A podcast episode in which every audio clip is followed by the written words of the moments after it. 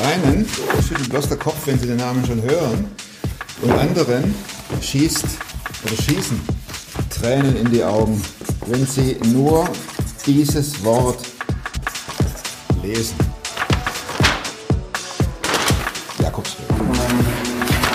Unterschiedliche Ansichten, unterschiedliche Meinungen. Mein Gast hat sich aufgemacht, sich ihren Rucksack äh, gepackt, ihre Sachen reingestopft und weggeflogen. Ohne Training, ohne große Vorbereitung. Sie hat zu mir gesagt, der Weg hat sie gerufen. Und da will ich natürlich mehr wissen, habe sie eingeladen. Es ist ein Blick ohne Glanz und Glamour, dafür mit total viel Herz, mit Lachen, auch mit stillen Momenten.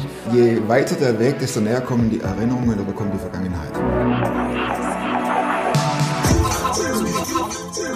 Klar bin ich einer, der gescheitert Ich ist. weiß nicht mal, was da läuft und was es ist. weil- Ich bin in der Hinsicht im Moment ein bisschen privilegiert. Der Podcast mit Thomas Mayer. Natürlich denkst du dir dann erstmal, ja gut, der hat auch keine Ahnung. was weiß ich. Studiert noch Medizin, Ja. leitet Das hat er im Bett, da hat er eigentlich einen Hund draufgeschlagen. Egal wie abgedreht das war.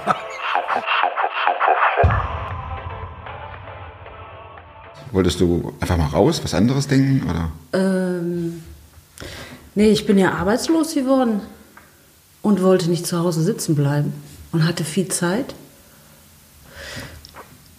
Habe mich beim Arbeitsamt abgemeldet und davor war meine Tochter, ich war ein ganzes Jahr nicht weggekommen, weil meine Tochter in Australien war und ich musste auf die Hunde aufpassen.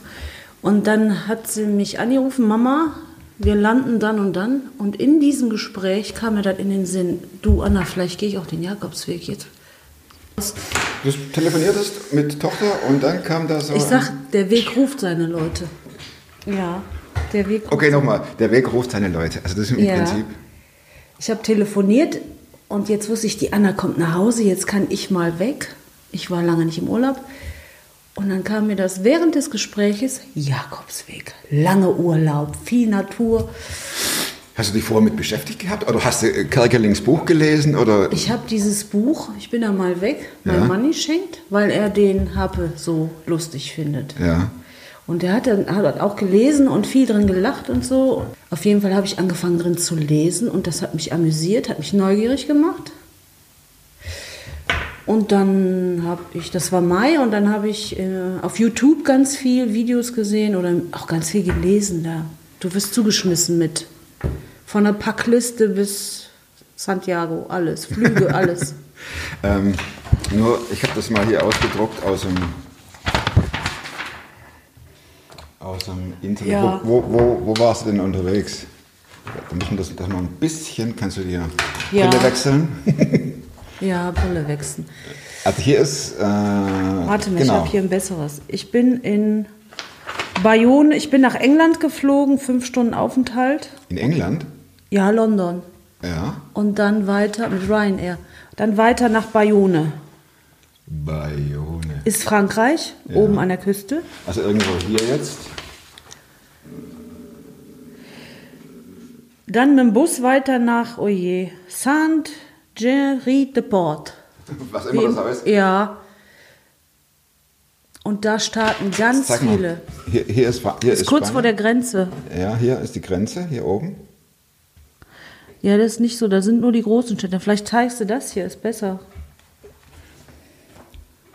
Was schaffen das? Also An, hier oben. Genau. Da ist Bayonne, dann Ja. mit dem Bus hierhin. Und da beginnt Und, und von wo, und wohin, wo war der Zielpunkt? hier der ganze rote Streifen, da. Wie viele Kilometer sind das? An die 800. Bist du gelaufen? Nein. Ich hab, ich wollte. Ich habe mich ja abgemeldet beim Arbeitsamt. Ich sage, ich weiß nicht, wann ich wiederkomme. Ich habe während des Weges Entscheidungen 800 getroffen. Kilometer. Nein, ich bin nicht die 800. Ja, ja, aber äh, du warst die 800 Kilometer unterwegs. Ich war die 800 Kilometer unterwegs, ja. Ich hatte, ähm, ich bin die ersten 120 Kilometer ungefähr gelaufen, die erste Woche. Ja. Und dann habe ich gemerkt, verdammt, du hast viel zu viel Gepäck mit Hier drin oder hinten drauf? hinten drauf. Ah, okay. Weil das ist ein anderes Laufen mit Gepäck. Und dann gab es die Möglichkeit für Pilger, dass du äh, ein Päckchen packst und schickst schon mal nach Santiago de Compostela. Und dann habe ich das gemacht und mir überhaupt keinen Kopf gemacht. Und dann stand aber auf einmal, ich glaube im Reiseführer habe ich gelesen, jetzt hast du aber nur noch 14 Tage Zeit. Drei Unterhosen, Und sechs Paar Päckchen, Socken ich und. weiß nicht, was da war. Ich glaube, ein dicker Schlafsack. Ja, aber immer wenn du, so, wenn du an, ans Ziel das ganze Zeug schickst, ne? Ja. Das ist ja dann. Alles, was ich brauchte. Und dann habe ich ja, jetzt habe ich ja nur noch 14 Tage Zeit. Wie geht denn jetzt weiter? Und lauf über eine, über eine Fußgängerzone. Da auf einmal ruft jemand Doro, Doro. Dann war das ein bekanntes Pärchen, die ich vorher mal. Man trifft sich immer wieder auf dem Weg. Okay. Und äh, den hatte ich dann erzählt und die sagte mir dann, die hatte alles, die war total ausgestattet mit einer App, wie die Höhen sind, wann die nächste Herberge kommt. Die war. Die Und du hier einfach so, hoch, geh ich mal dahin. Einfach so hier, damit. War das dein. Das, war mein Reiseführer. Ah, und Da die ich mir- Vorbereitung äh, außer YouTube. Da habe ich mir jeden Morgen, habe ich morgens reingeguckt und habe gedacht, wo ist die nächste, wo schlafe ich heute Abend? Weil du gehst morgens raus und vergisst, verlässt deine Heimat, hast kein Zuhause mehr. Das Bett, Wo du gerade noch drin warst, ja, ist die, weg. genau, du bist, ja, und weißt nicht, Ja, aber wie viele Kilometer läufst du denn da am Tag? also ich bin nicht auf Leistung gelaufen. Ich bin auch, ich habe auch nicht vorher trainiert. Ich bin, äh, Steht hier eine Frage. Wie hast du dich darauf vorbereitet? Du hast die Tickets gekauft und bist dahin geflogen, oder wie? Ja, ziemlich kurzfristig, ja. Also im Mai habe ich das entschieden und äh, 29. Juli bin ich geflogen. Saß im Flugzeug und habe geweint, weil ich nicht wusste, was kommt auf mich zu. Breche ich mir ein Bein oder da kam eine SMS von meiner Anna, von meiner Tochter. Mama, aller Anfang ist schwer. Wir haben auch erst mal geguckt in Australien. Okay. Da hockst du heulend da und dann kommt die SMS und denkst, Ja, okay, hat also getröstet. ein Tag um den anderen. Ja, Hast du sowas je, also du bist ja jetzt keine 17, nee. nur 24. Ja. Hast du das jemals sowas gemacht, einfach so spontan in Urlaub, schon als Teenie oder als Jugendliche? Oder war das tatsächlich das erste Mal? Das war tatsächlich das erste Mal. Also ich bin aber schon abenteuerlustig. Ich wollte als Teenie schon nach Portugal und so, hatte so Ja, Spaß aber an wollen ist Reisen. das eine und machen das andere, ne? Genau, nee, da war ich aber schon verheiratet, bevor ich überhaupt Bevor mache. ich, bevor ich nach Portugal wollte, Ja. stand ich schon in der Kirche und sagte, yes. ungefähr. Ja, so ungefähr. Ja, und dann, das ist ja wirklich ein Schritt, ne? Das ist, Oder hast ja. du dich vorher getroffen in irgendwelchen Selbsthilfegruppen für? Nein, überhaupt nicht. Nein, ich habe auf Santiago. YouTube, auf YouTube ganz viel, ganz viel, ähm, oh, fast jeden Abend. Und die Vorfreude war immer größer. Das kann man vorstellen. Das sind ja Ja. natürlich auch tolle Filme wahrscheinlich. Ne? Genau. Und dann wahrscheinlich Erlebnisse und Erfahrungsberichte. Ja, das bringt sehr viel. Als alles Fachmännische, also alle Bücher, die du liest. Die, Also du landest, es- du, du stiegst in den Bus dann in, in, in, Frank in, in äh, Südfrankreich? Ja, ich spreche kein? Wort Französisch und kein Wort Spanisch. Ah, das passt doch. Und da war erstmal im aber falschen dafür, aber, aber dafür wahrscheinlich fließend Englisch, oder? Nee, auch nicht, nur Schulenglisch. Aber du glaubst es nicht. Während du da warst, da kam hier, das kam immer mehr, immer, immer ein bisschen mehr. Hast du ausgegraben. Mit Händen und Füßen habe ich mich immer. Erstaunlich, echt. Mhm. Kompliment. Einfach so losziehen. Und dann sitzt Ja. du am Bus und überquerst die Grenze nach Spanien und dann steigst du aus. Nee, ich habe mir gar nicht so viel Gedanken gemacht, was mich da erwartet. Ich bin da einfach. Ich improvisiere gerne. Vielleicht ist. Ich bin flexibel. Ich impro vom Typ her. Also ich brauche nicht was Kariertes und Stetiges, sondern ich gucke pium, pium. Und so war mein ganzer Weg. Ich hatte auch Momente, wo ich so ein bisschen gedacht habe, "Mm, wirklich, wirklich, ich habe das so ein bisschen auf Seite geschoben und dann habe ich ähm, im Internet Kontakt zu einer Frau aufgenommen, die dann starten wollte innerhalb einer Woche und fragte mich, ob ich mitgehen wollte. Und dann habe ich, dann habe ich ganz ähm, intensiv nach Flügen geguckt, habe aber gesagt, nee, das ist mir jetzt zu kurzfristig, ich muss erstmal hier ein bisschen noch was regeln. Und dann war die immer eine Woche vor mir voraus und wir blieben im Kontakt. Das war auch immer sehr gut. Ja, mit dem Bus, mit dem Bus bin ich gelandet in Bayonne. Nee, in, wie ist das? Oh Gott. Ja, ja, du wirst schon was finden. Also du, sa- sagen wir einfach mal in Nordspanien. Nee, das war noch Frankreich. Da laufen die Pyrenäen. Die Pyrenäen sind die Grenzen Ja, richtig. zwischen Spanien, äh, zwischen Frankreich und Spanien, ne? Ja, und dann bist du da steigst aus. Mit einem riesen Rucksack, oder? Nee, Moment, wie war das noch? Ich bin nach, äh, ja, nachmittags irgendwann gegen 5 Uhr von morgens früh in Saint-Géry-de-Port gelandet. Komm an den Bahnhof, da sagt mir ein Schaffner auf Englisch, das fährt, der Zug fährt nicht mehr. Ich sag, wie? Nee, heute nicht mehr, morgen. Dann stand ich da. Dann Die hab ich- Pilgerin. Ja, auf den, in wildfremdes Land. Auf, Ja. auf dem Bahnhof und habe gedacht, was mache ich denn jetzt? Dann kam eine Frau mit Rucksack, auch eine Muschel als Erkennungszeichen. Was heißt Muschel? Die Jakobsmuschel, die schöne Jakobsmuschel. Ah, das ist so ein Zeichen. Ja, die hängen die immer an den Rucksack als Erkennung für die Herbergen, dass, äh, Ah, das hier. dass du Pilger bist. Pilger sind sehr willkommen dort. Da es. Das ist der Ausweis, ne? Kommen wir nachher drauf. Ja. Ja, Was- was und ein Mann Frau? kam und dann Ah. sagte ich zu dieser Frau, es fährt heute kein Zug mehr. Mit meinem gebrochenen Englisch morgen. Ja. Wie war das denn noch? Auf jeden Fall haben wir uns irgendwie verständigt und gemeint, wir schließen uns zusammen und mieten uns ein Zimmer, was günstiger ist, zu dritt. Wildfremd und ich, mein Bauchgefühl, die sind gut, die Leute. Mache ich. Passt. Dann haben wir uns eine Herberge gesucht. Ich bin als erstes duschen gegangen, habe das kalte Wasser abbekommen. Die Therme, die Therme Ja, da passt doch alles, oder? Die hatten heißes Wasser. Auf jeden Fall, einen Augenblick habe ich gedacht, verdammt, dein ganzes Geld, dein ganzes Gepäck liegt da draußen, ne? Und die sind, Wenn ich Aber raus, alles gut. Wenn ich rauskomme, sind die weg. Mit meinem Zeug. weil ich hatte auch viel Geld mit. Ich habe und EC-Karte und so. Ach so, wir kamen in dieses Zimmer und ich sag zu denen, ja, da war ein Ehebett und ein Zustellbett. Ich sag, geht ihr dann hier hin? Und I am there.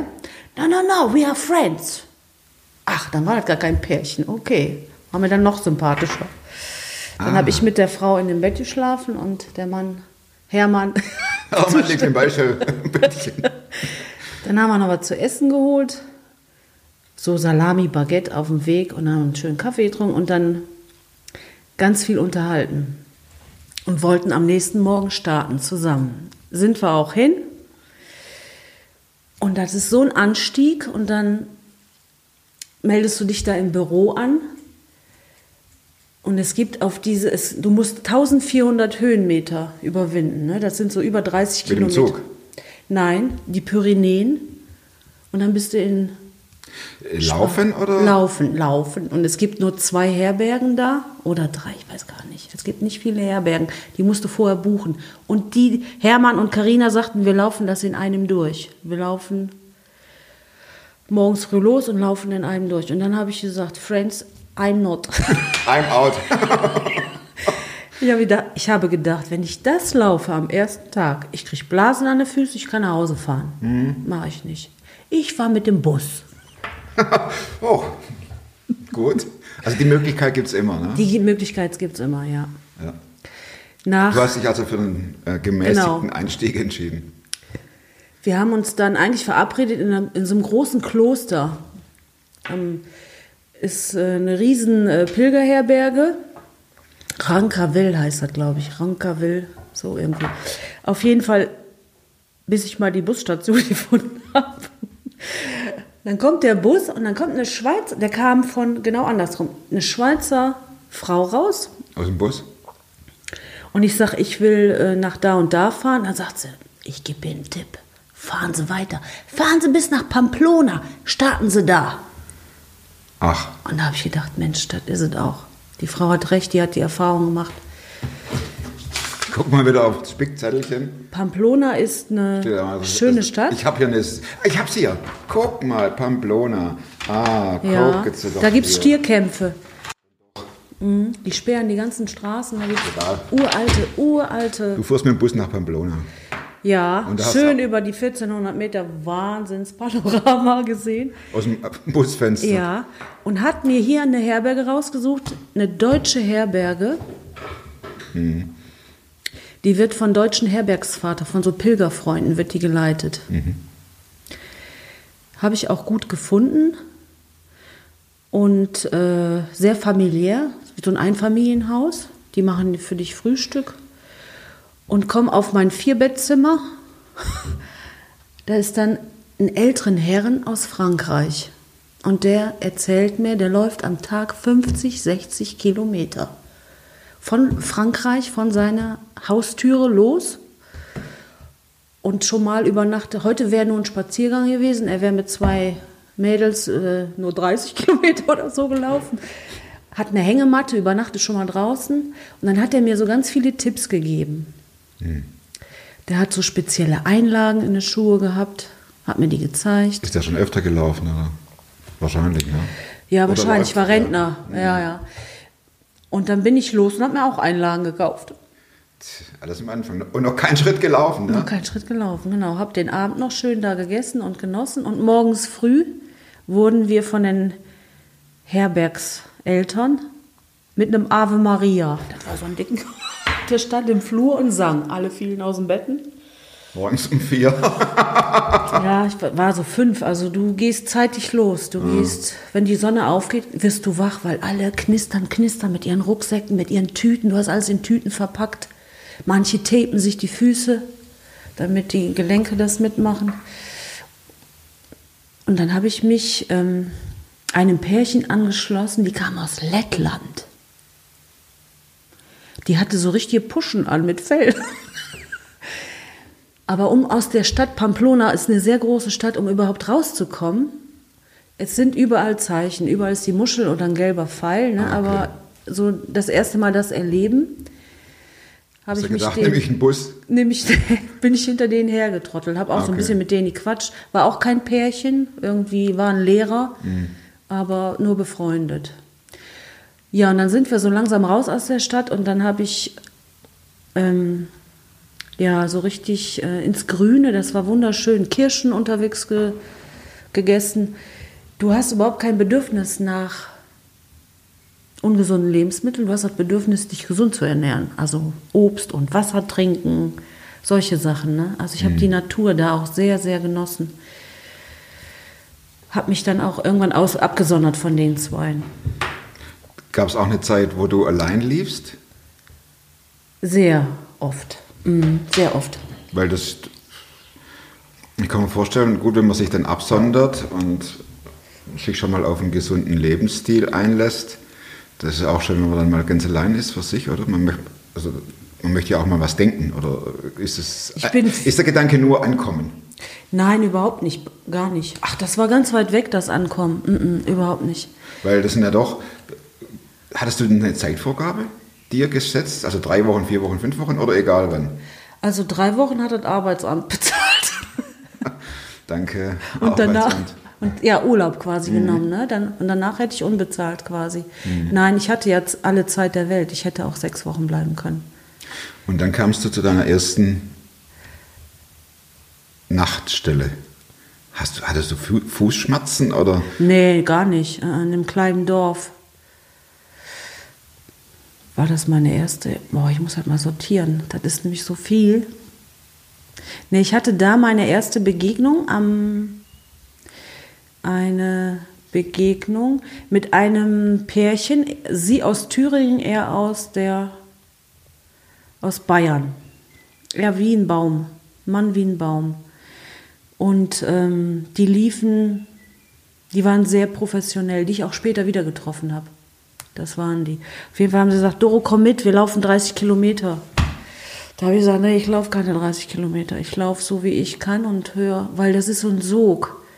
Du sitzt in einem Café und alle ziehen ihre Schuhe an und alle rennen an dir vorbei und du meinst, du musst mitlaufen.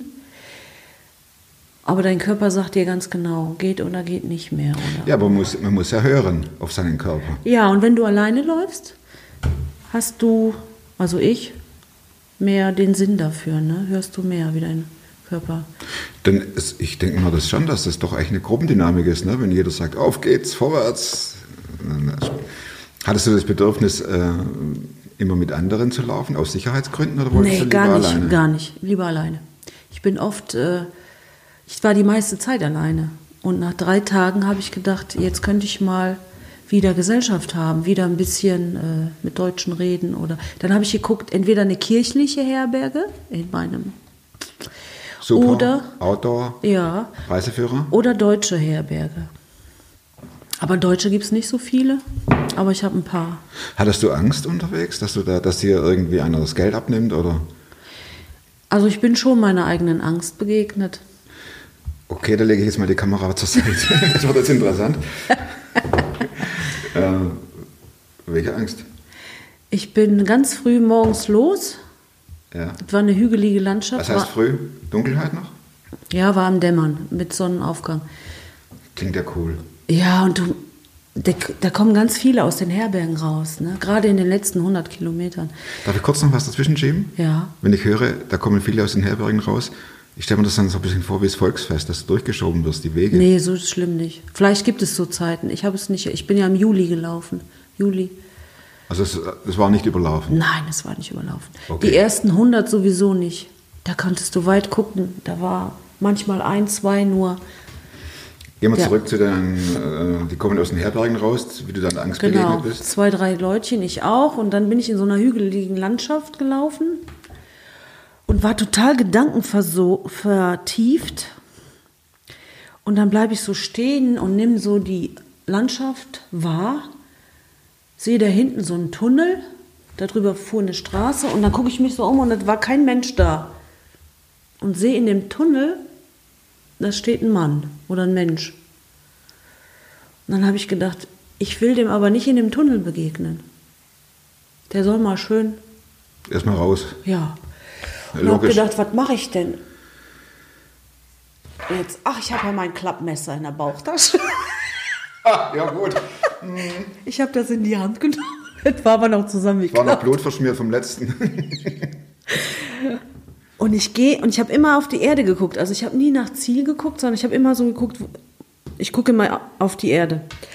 Und dann ähm, bin ich in dem Tunnel, guck hoch, da bleibt der in dem Tunnel stehen, am Ende des Ausgangs. Und da überkam mich so eine Angst, wo ich gedacht habe, oh, da stand doch irgendwo, was habe ich gehört, dass die Pilger auch schon mal überfallen werden? Hilfe! Ich bin die Nächste.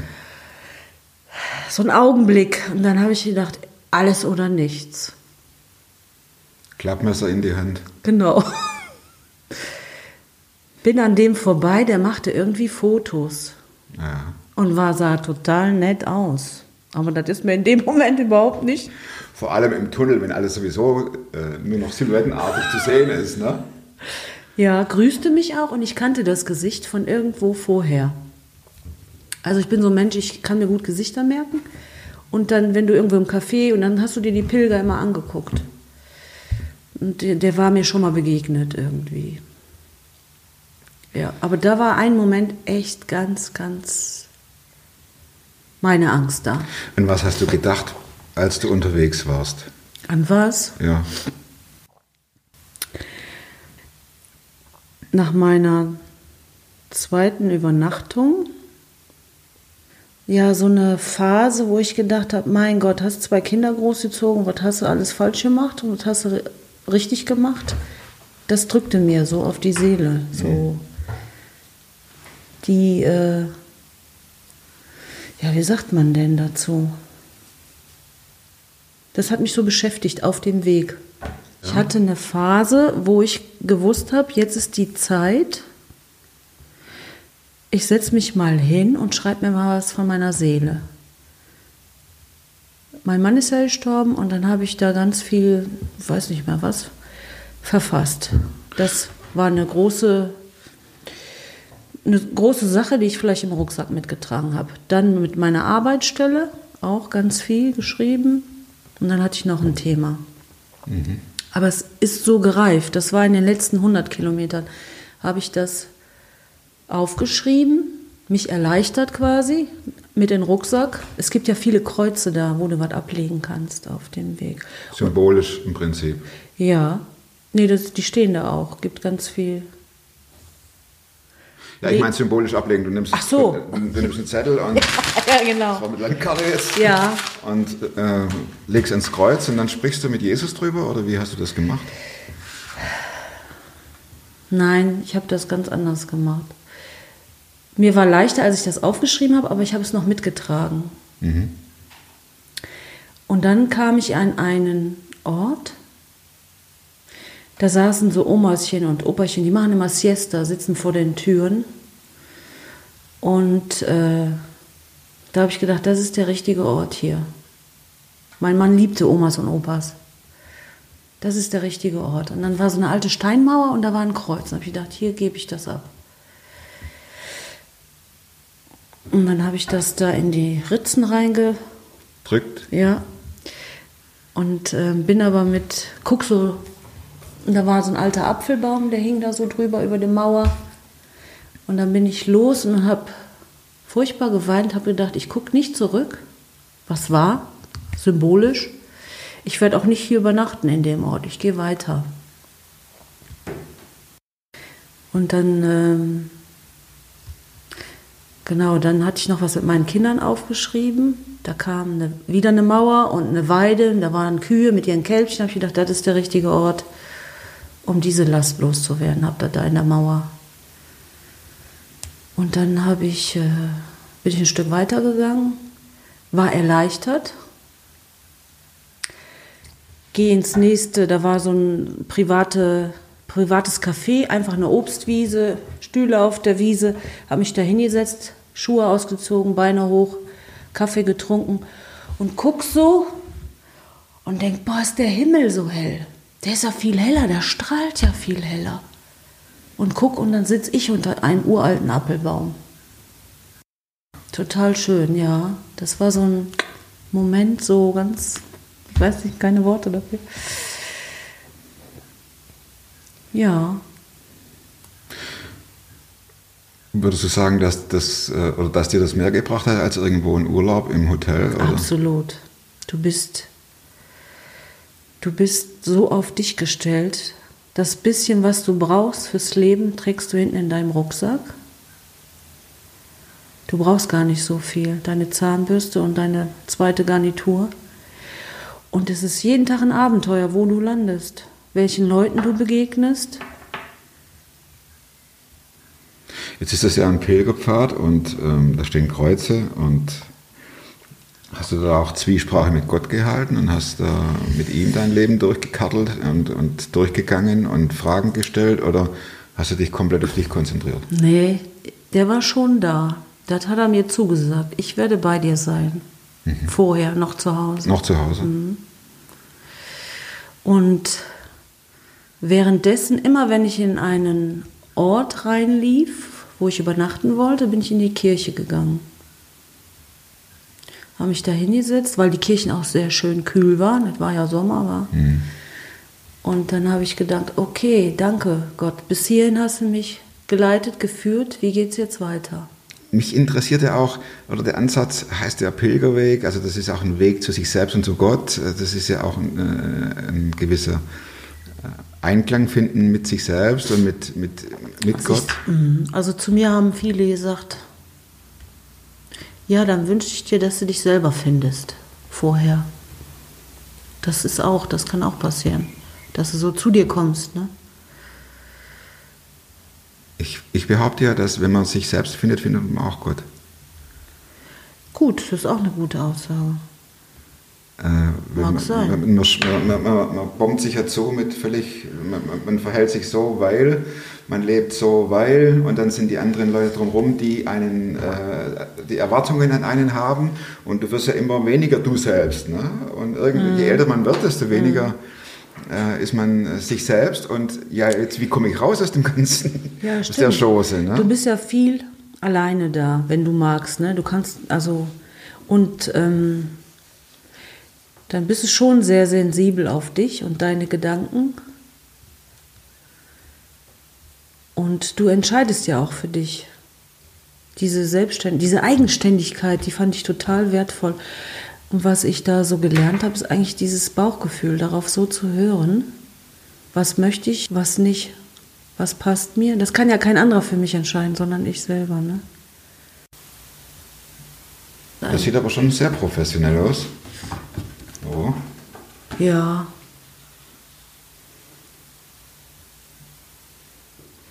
Schön bunt.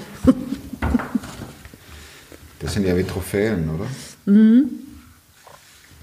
Manchmal sitzt da einer, der stempelt ab, oder du, der Stempel liegt da und du musst es selber abstempeln. Das ist praktisch.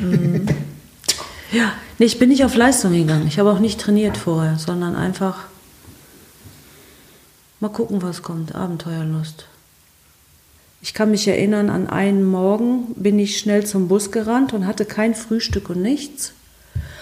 Und komme an so einer Bank vorbei, kurz vor der Bushaltestelle, da steht da Kekse, irgendein Obst und ein Getränk. Und noch ein Bonbon. Ah, habe ich gedacht, kein Mensch. Das für mich. Wer weiß, vielleicht wird der Tag heute anstrengend und du hast keine Gelegenheit, was zu essen. Habe ich mitgenommen. Habe im Bus gegessen. Und beim Zurückschauen siehst du noch die eine Frau, sie unsere Bank liegt und guckt, ob das, Nee, war kein Mensch da. das Zeug. Aber das ist auch schon Abenteuer, Bus zu fahren in ne, drei Tage. Und dann bin ich in Saria, heißt das, glaube ich. Die letzten 100 Kilometer. Oder 120 waren es. Saria, genau. Von da an waren sehr viele Leute unterwegs, auch viele Jugendgruppen. Und ich war schon ein bisschen gespannt auf Santiago de Compostela. Da gibt es eine große Kathedrale, da ist Pilgermesse jeden Tag. Jeden Tag kommen da Pilger. Um 12 Uhr ist eine große Kathedrale. Messe. Äh, Messe. Äh. Das ist ja eine große Stadt. Ich habe erstmal die, äh, das Pilgerbüro nicht gefunden, wo du hier deinen letzten Stempel holst. Ja. Und ähm, ich hatte vorher immer unterwegs so einen Trick. Guck doch, wo die anderen Pilger hin waren. Ne? Wenn du irgendwie aus dem Bus stiegst und du wusstest jetzt nicht, wo fängt hier der Jakobsweg wieder an, dann habe ich mich immer an anderen Leuten gehalten. Und da standst du vor McDonalds. In Santiago ging das nicht, die gingen, die, da waren so viele Pilger. Ja. Aber wie bin ich jetzt da drauf gekommen?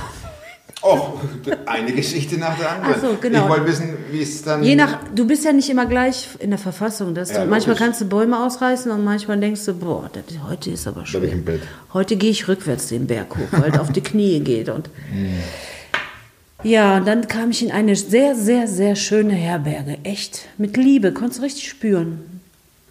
Und dann zeigte die, du bezahlst immer im Voraus, meistens 10 Euro pro Übernachtung. Und dann kannst du nochmal für 10 Euro ein Pilgermenü haben.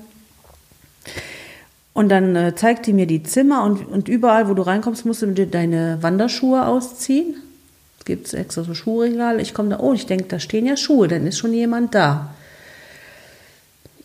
Hab mein Bett und ähm, da kommt jemand aus der Dusche, raus, aus dem Badezimmer raus. Ich sage, hello, I'm Dorothy from Germany. Where do you come from? Da sagt, der hatte so einen Bart bis hierhin. Ich komme aus. Warte, was hat er gesagt? Dich habe ich schon gesehen. Dich habe ich schon wahrgenommen. Mit so einem ähm, DDR-Slang, mit so einem ehemaligen.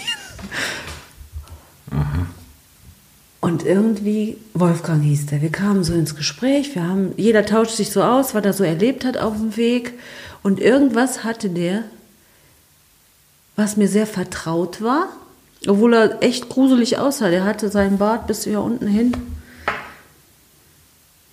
Auf jeden Fall schickte der sein Gepäck mit dem Taxi schon vor in die Herberge und lief dann das Stück ohne. Und das ist ein ganz anderes Laufen.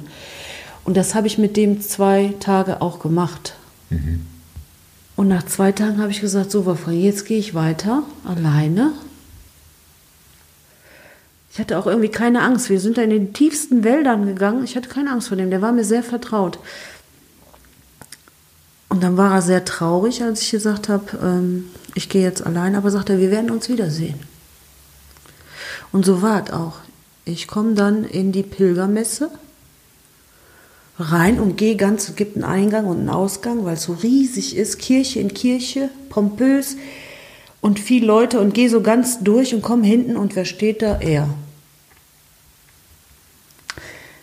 Ja, und dann haben wir die Messe da, aber ich verstehe kein Wort, war alles Spanisch. Und dann wurde diese Weihrauch da, diese Bombe. Und dann sind wir raus und dann standen draußen Menschen mit so Schildern, Pilgerfreunde Deutschland, Pilgerfreunde andere Länder. Das ist so ein Verein und dann sind wir zu denen hin und dann haben wir zusammen Abend gegessen und dann gab es einen Austausch, was jeder so erlebt hat auf dem Weg. Ich habe also ich mich vorgestellt und habe gesagt, also Ich bin nicht sportlich. Ich gehe schon mal mit dem Hund zu Hause und auch schon mal zehn Kilometer um die Talsperre. Bin so gestartet, aber mit viel Gottvertrauen bin ich gestartet. Und ich habe auch wirklich nichts Schlimmes erlebt da. Überhaupt nicht. Im Gegenteil. Ich bin manchmal lachend da. Das war so schön. Hättest du es schon früher machen wollen, sollen? Nee, das war der richtige Zeitpunkt. Absolut der richtige Zeitpunkt. Auch die Jahreszeit. Viele laufen ja nicht im Sommer, weil sie denken, das ist so heiß. Ich habe gedacht, da sind nicht so viele Leute, wenn es so heiß ist. Und es gab unterwegs nie eine Phase, wo du sagtest, abbrechen, jetzt gehe ich heim. Nee. Denn es belastet ja auch, oder es ist ja schon eine seelische Belastung, wenn man heult und, und Zeug aufschreibt und Briefe schreibt und die dann in die Mauer reinsteckt. Und Ja. ne, dass man, da- dass Dann- man sagt, Freunde, jetzt gehe ich wieder heim.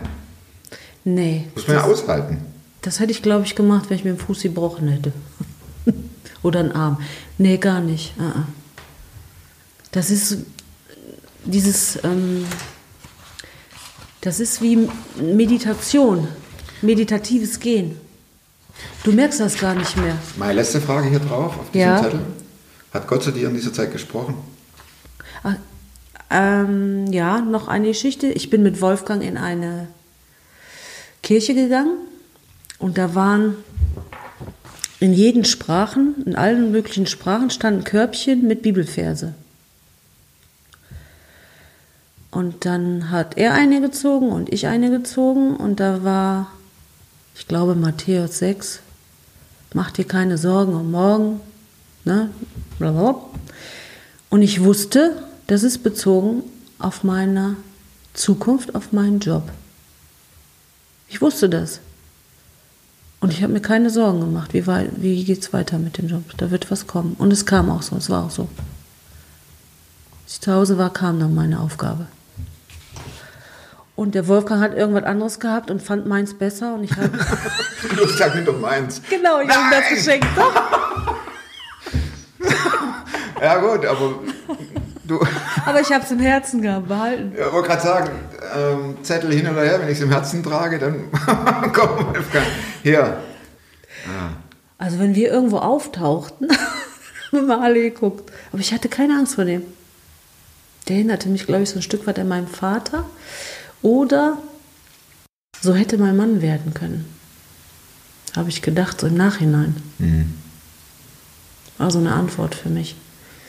Dann ist die, äh, jetzt habe ich noch vier Fragen, Doro. Wozu kannst du heute leichter Nein sagen als vor fünf Jahren? Ja, wenn ich merke, dass jemand mir seine Antwort überstülpen, Will. ja, kann er nicht. Er ist nicht in meinen Schuhen gelaufen. Ich auch nicht in seinen. Ich kann es für ihn auch nicht. Verstehst du? Ja, war das, äh, ist das deine Vergangenheit? Dass du dir, dass dir Dinge übergestülpt wurden? Ja, das war meine Vergangenheit. Mhm. Ich habe immer funktioniert. Mhm. Umso erstaunlicher ist es ja, dass du diesen Weg läufst, ne? Wo du selbst entscheiden musst, wo Ja. du, das ist ja, ja da, da hätte ich auch geheult wahrscheinlich. Ja, Das war ja wie eine Initialzündung für dein zukünftiges, jetziges Leben, oder? das kann sein. Das habe ich gar nicht so gesehen, ja. So Gedanken habe ich mir gar nicht. Kann sein. Mag sein, dass ich auch verändert bin dadurch. Ich weiß es nicht. Würdest du sagen, du bist selbstbewusster im positiven Sinn? Was heißt, ist ja positiv selbstbewusst? Ich bin mir meiner selbst bewusst. Ja, ein Stückchen. Danach kam noch so ein richtiger Hammer. Da, wo ich gedacht habe, okay, dafür brauchtest du jetzt die Kraft. Ich frage nicht nach. Also du kannst leichter Nein sagen zu Menschen, die dir ihre Meinung überstülpen wollen.